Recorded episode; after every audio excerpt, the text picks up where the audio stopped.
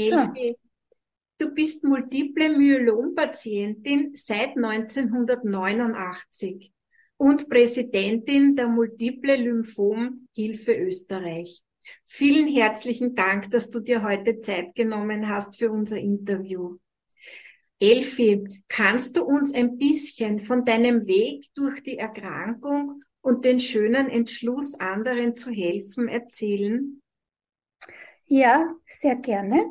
Und zwar, ich war ja Redakteurin bei Gusto und äh, in dieser Zeit, äh, 1989, wo ihm dann meine Zufallsdiagnose aufgepoppt ist, waren die, haben wir äh, von Spitzenköchen Rezepte bekommen und die waren also gespickt mit allem dem, also Fett und Dotter und Butter und Obers.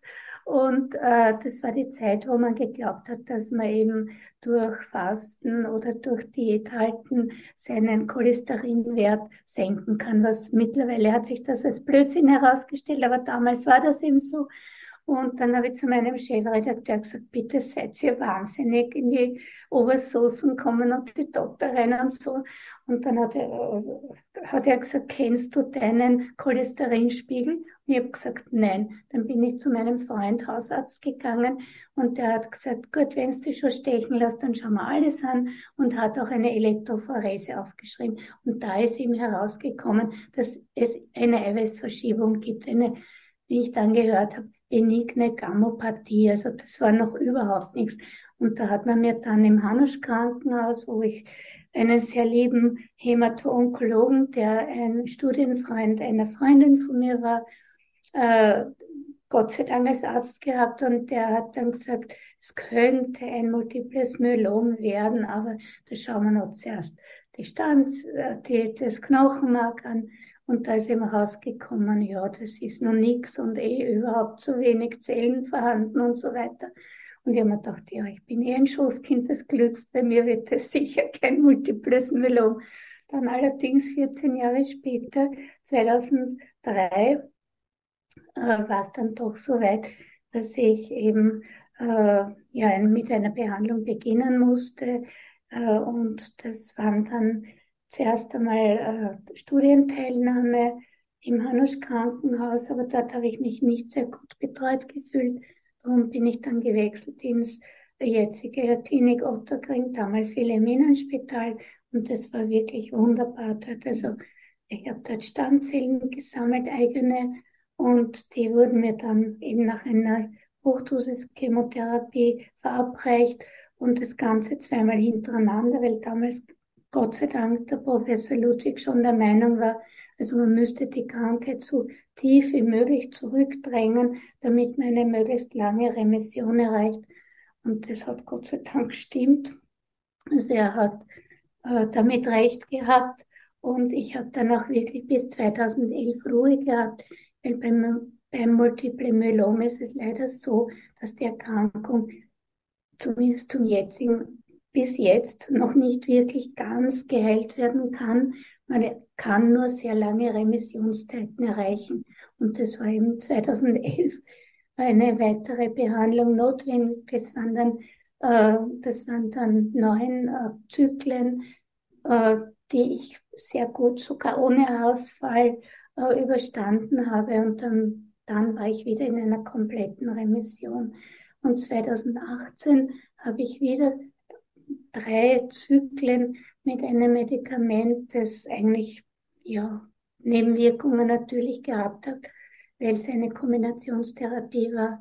Und seither habe ich überhaupt nichts mehr. So drei Monate Ungemach und ja. fünf Jahre. Alles gut. Also das kann man sich freuen lassen. Ja, und eben weil du gefragt hast, äh, wie ich dazu gekommen bin, dass ich, dass ich mitmache eben in der Selbsthilfe. Und zwar 2003 wurde die Myelom-Gruppe, also Selbsthilfe gegründet. Es waren damals die Lymphom-Patienten noch nicht dabei. Und äh, wir haben uns dann getrennt, weil wir eben die Lymphom-Patienten auch dazu genommen haben. Seither gibt es eben eine Myelom-Gruppe, die nur Myelom-Patienten betreut und uns als Myelom- und Lymphomhilfe. Und der Grund, warum ich das mache, ist damit, dass ich eben so gut davon gekommen bin und dass ich, ich sage das einmal ganz keck, leuchtendes Beispiel dafür bin, dass man sehr gut mit der Erkrankung leben kann.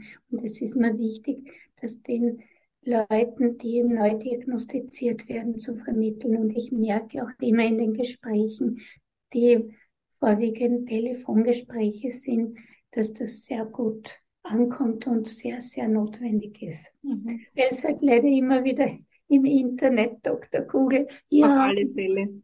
Eine, eine Lebenserwartung von X. Ich sage immer, bitte, niemand hat sein Ablaufdatum tätowiert oder sonst was. Und deswegen ist es ganz wichtig, dass man eben den Leuten Mut macht und eben auch, was unsere Selbsthilfegruppe auch so wichtig macht, äh, sind diese sehr verlässlichen Informationen für die Patienten. Und das nehmen wir ganz, ganz ernst. Also wir geben niemandem einen medizinischen Ratschlag oder sagen nichts zu irgendwelchen Laborwerten oder sonst was. Das ist einfach den Ärzten vorbehalten. Und wir zeigen nur den Weg auf, wie man dorthin kommt zu den guten Informationen. Und natürlich auch unsere enge Zusammenarbeit mit Selbers, das ist unsere Agentur, die einerseits unsere Website betreut und unser sehr, sehr schönes Mitgliedermagazin herausgibt mit uns, also wir, sie machen es, wir geben es heraus. Und äh, das ist ganz wichtig für die Leute. Schön. Du bist wirklich ein, ein wunderbares Beispiel dafür, dass man nie aufgeben darf. Genau. Und dass man, dass es immer wieder, auch wenn man, wenn man öfter Therapien macht, dass es immer wieder Remissionen gibt und es immer wieder viele Jahre gibt, wo es einem gut geht. Und wenn man Glück hat, ist es ganz weg oder braucht man nur mehr sehr selten etwas. Also ja, du bist ein super Beispiel für, für so eine, fürs Durchhalten, fürs Durchhalten ja, und Mut mhm. machen. Ja, mhm. muss ich wirklich Hochachtung habe ich vor dir, Elfi, wirklich. Ich äh, habe mir das Schicksal geschenkt und das ist ja, dass ich zurückgebe jetzt an andere Patienten. Ja, und das muss man wirklich verbreiten, weil es ist so wichtig, diese Botschaft, dass mhm. es kommen ja auch so viele neue Therapien, dass man nicht die Hoffnung aufgibt. Ja. Dass jeder sein eigenes Schicksal hat und dass man nichts im Internet mhm. findet, was für alle gilt oder genau. was generell äh, Genau. Elfi, eine Frage habe ich zu deinen Therapien. Äh, die Stammzellentransplantation, wie kann man sich die vorstellen und wie belastend ist das? Also ich bin ja, wie du vielleicht schon gemerkt hast oder ganz sicher gemerkt hast, ein sehr positiv denkender Mensch und ich habe mir, also wie ich die Nachricht im Februar 2003 bekommen habe, ja, es wird eine Autologe, also eine, mit meinen eigenen Stammzellen, eine Stammzelltransplantation gemacht als Therapie, habe ich mir gedacht, ich möchte, dass Weihnachten ist. Ich mag sowas wie einen Winterschlaf machen, dass ich von dem Ganzen möglichst wenig mitkriege. Aber natürlich, um dort zu, um Weihnachten zu erleben, muss man zuerst einmal da alles äh, mitmachen und auch aktiv mitmachen, weil ich finde es auch ganz wichtig, dass man als Patient sich informiert und äh, nicht äh, so, dass äh, so die Therapie äh, um ja. Arzt die Therapie rein und unten soll möglichst das Beste rauskommen. Also ich Wie läuft das ab, Elfin? Wird da Blut abgenommen oder na, es läuft so ab, dass man äh, einen Wachstumsfaktor gespritzt bekommt, damit die Stammzellen, die normalerweise nur im Knochenmark sind, ins, in den Blutkreislauf ausgeschwemmt werden. Und da wird dann immer wieder Blut abgenommen, um zu schauen, wie hoch, äh, also wie viele Stammzellen jetzt schon im Blut vorhanden sind. Und ab einer gewissen Höhe diese Stammzellen, äh, dieses, äh, ja, der Stammzellen, die im Blutkreislauf sind, äh, geht man dann zu, zu einer Pherese. Das heißt, da wird auf der einen Seite das Blut abgenommen, durch einen äh, Zellsorter geschickt, da werden die Stammzellen extrahiert, also gesammelt Und auf der anderen Seite kommt alles, was nicht Stammzellen ist, wieder in den Blut, in den eigenen Blutkreislauf zurück.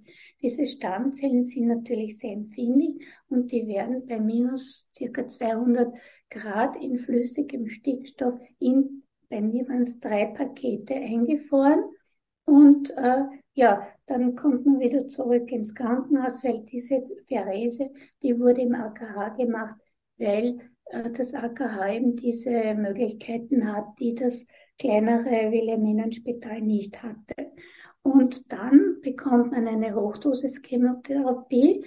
Das heißt, da werden dann äh, die, die sämtlichen Blutzellen im Knochenmark sozusagen zerstört durch diese, äh, durch diese ähm, Therapie. Entschuldigung noch, was muss ich vorher sagen? Man bekommt vorher auch äh, Chemotherapien, weil damit äh, sichergestellt wird, dass nicht so eine große Tumorlast auf einmal, weil das würde die Niere wahnsinnig belasten, auf einmal äh, ausgeschieden werden muss, sondern äh, ja, das sind eben dann, äh, ich glaube, drei Zyklen waren das, wo ich das gekriegt habe. Und eben, dann kriegt man eben diese Hochdosis-Chemotherapie, da werden sämtliche Blutzellen, vor allem auch die, äh, die weißen Blutkörperchen, werden da zerstört, damit eben äh, möglichst auf ein, äh, durch diese eigenen Stammzellen, die man dann zurück infundiert bekommt, ein neues Knochenmark aufgesetzt wird. Also da wird dann auch täglich gemessen, wie tief die, äh, die Leukozytenzahl schon ist und danach, äh, wenn die eben auf einem so einem möglichst tiefen Stand ist, bekommt man das erste Paket Stammzellen zurück. Die werden aufgetaut am Krankenbett, man kriegt eine Infusion und dann kommt man in eine ähm, sterile Einheit, weil dann natürlich das, das äh, man wahnsinnig empfindlich ist, äh, eine Infektion zu kriegen. Und ja, da, bei mir hat das circa zehn Tage gedauert. Da muss man dann auch mit dem Essen aufpassen. Ich bin damals noch täglich von Kopf bis Fuß mit Beta-Isopona gewaschen worden. Aber das ist jetzt nicht mehr so, wie ich gehört. Aber eben man ist in dieser sterilen Einheit. Es, man darf Besuch kriegen, aber die müssen sich natürlich äh, mit Gesichtsmaske und äh, Straßenschuhe ausziehen und Gummihandschuhe, also verhüllen, wie man es jetzt ja eh kennt aus Corona, äh, aus der Corona-Geschichte. Ja, und, äh, das ist eine ziemliche Prozedur. Wie lang, wie lang muss man da, also wie lang hat das gedauert, diese, vom Beginn ja. bis zum, bis zum Schluss der Therapie? Naja, das hat, also weil ich das ganze ja zweimal hatte, eben um die Erkrankung, also die, die schlechten Zellen möglichst kaputt zu machen und ähm, einen möglichst äh, guten, tiefen Standard zu kriegen, bevor wieder aufgesetzt wird. Das hat ja, sechs Wochen insgesamt gedauert, ja. wobei eben in der sterilen Einheit war ich nur jeweils zehn Tage und mhm. das sieht man aus. Dann eben, ich habe mir Hörbücher mitgenommen und ja, also das mhm. sind eben mit denen und viel geschlafen und ich habe wenig Appetit gehabt, weil man wird täglich gefragt, was man essen will. Man darf natürlich nur gekochtes durfte man damals essen und kein frisches Obst und so. Und ich habe so Lust gehabt auf Orangensaft und so. aber das war, das war halt verboten. Aber ja, man taucht da durch, ich habe viel geschlafen und mich auch künstlich ernähren lassen. Das habe ich immer, immer in der Nacht geben lassen und ja. Ich habe es ja. gut überstanden. Ich freue mich so, dass du da so sitzt und das so fröhlich erzählst. Du hast schon gesagt, es geht dir gut, Elfi. Ich mhm. wünsche dir, dass es dir weiter so gut geht und dass du noch für viele Menschen da sein kannst. Du und kannst so viel erzählen. Du hast so viel zu erzählen. Du kannst wirklich so viel Mut machen und Kraft geben. Also ich, ich wünsche den Menschen, dass du, die, die an dieser Krankheit leiden, dass du für sie noch sehr, sehr, sehr, sehr lange da sein kannst. Das wünsche ich mir auch. Ja, ich danke dir ganz herzlich für dieses wunderschöne Interview, Elfi. Gibt es mhm. noch irgendwas, was du gerne erzählen möchtest oder wo du sagst, das würdest du den Menschen draußen gern mitgeben? Also ich wünsche mir von den Ärztinnen und Ärzten etwas und zwar bitte schicken Sie Ihre Patientinnen und Patienten nie ohne Hoffnung äh, aus einem Arzt-Patienten-Gespräch. Das ist ganz wichtig. Wenn es dann noch zusätzlich ein Lächeln gibt, ist schon die halbe Miete. Weil es gibt nichts Schlimmeres, als wenn die Patienten dann in so ein tiefes Loch fallen, vieles auch gar nicht verstehen, weil sie eben so geschockt sind. Und das kann man mit einem Lächeln und mit einem hoffnungsgebenden Satz sicher sehr gut abfedern. Und das wünsche ich mir. Vielen Dank für diese schönen Abschlussworte, Elfi. Alles, alles Gute wünsche ich dir und wir hören wieder voneinander. Genau, genau. Tschüss. Tschüss, Papa.